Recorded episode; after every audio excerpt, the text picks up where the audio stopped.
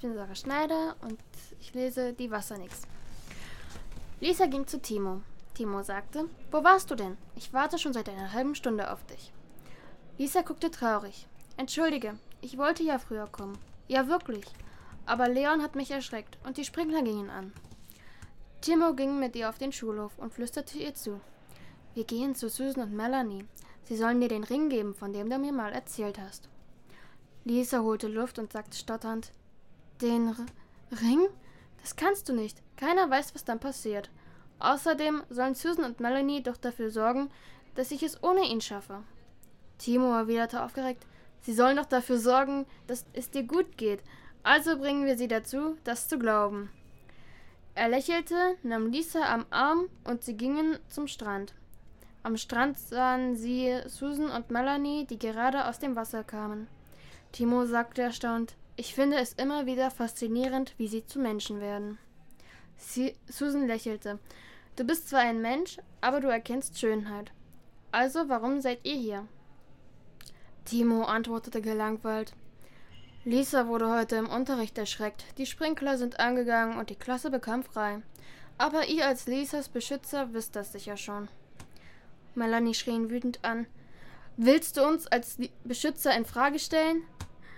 Als sie dies sagte, formte sich aus dem Wasser hinter ihr eine Schlange. Susan beachtete diese gar nicht, sondern redete mit Lisa. Lisa sagte, mein Begleiter und ich wünschen den Ring zu erhalten. Melanie war so schockiert von dem, was sie hörte, dass die Schlange zurück ins Meer ging. Timo lachte Melanie aus.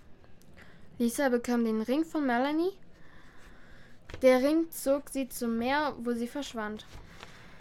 Timo fragte überrascht: Wo ist sie hin? Melanie schüttelte den Kopf und sagte: Als Begleiter wirst du nicht mehr benötigt. Die neue Anführerin kehrt zu ihrem Volk zurück. Susan ergänzte: Dort wird sie alles, was sie in dieser Welt gelernt hat, weitergeben und geplante Angriffe auf unser Volk verhindern. Timo fühlte sich schuldig, weil er sie dazu überredet hatte, den Ring zu holen.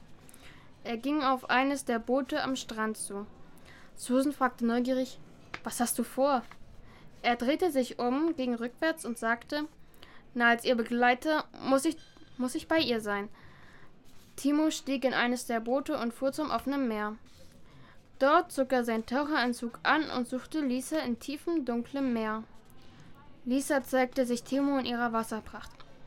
Er sah ihr in die Augen und wurde versteinert. Ihr Volk jubelte ihr zu, während Lisa um Timo trauerte. Lisas Mutter schwamm zu ihr. Voller Freude umarmte sie Lisa und sagte, Du verstehst es wirklich, ein Teil des Ozeans zu sein. Mit dir als neue Anführerin der Wassernixen können uns die Menschen kein Leid mehr zufügen. Lisa sah ihr Volk an. Sie spürte den gesamten Hass auf die Menschen und schrie: Es reicht!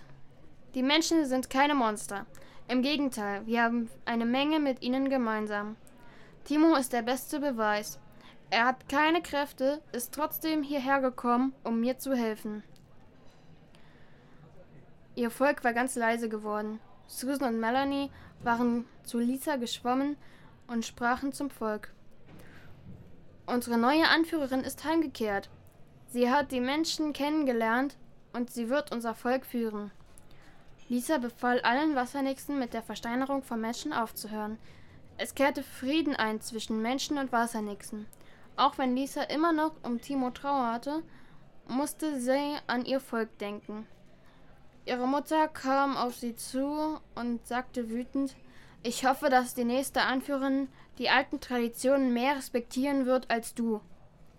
Lisa sah ihr Volk an und sagte, das kann uns nur die Zukunft zeigen.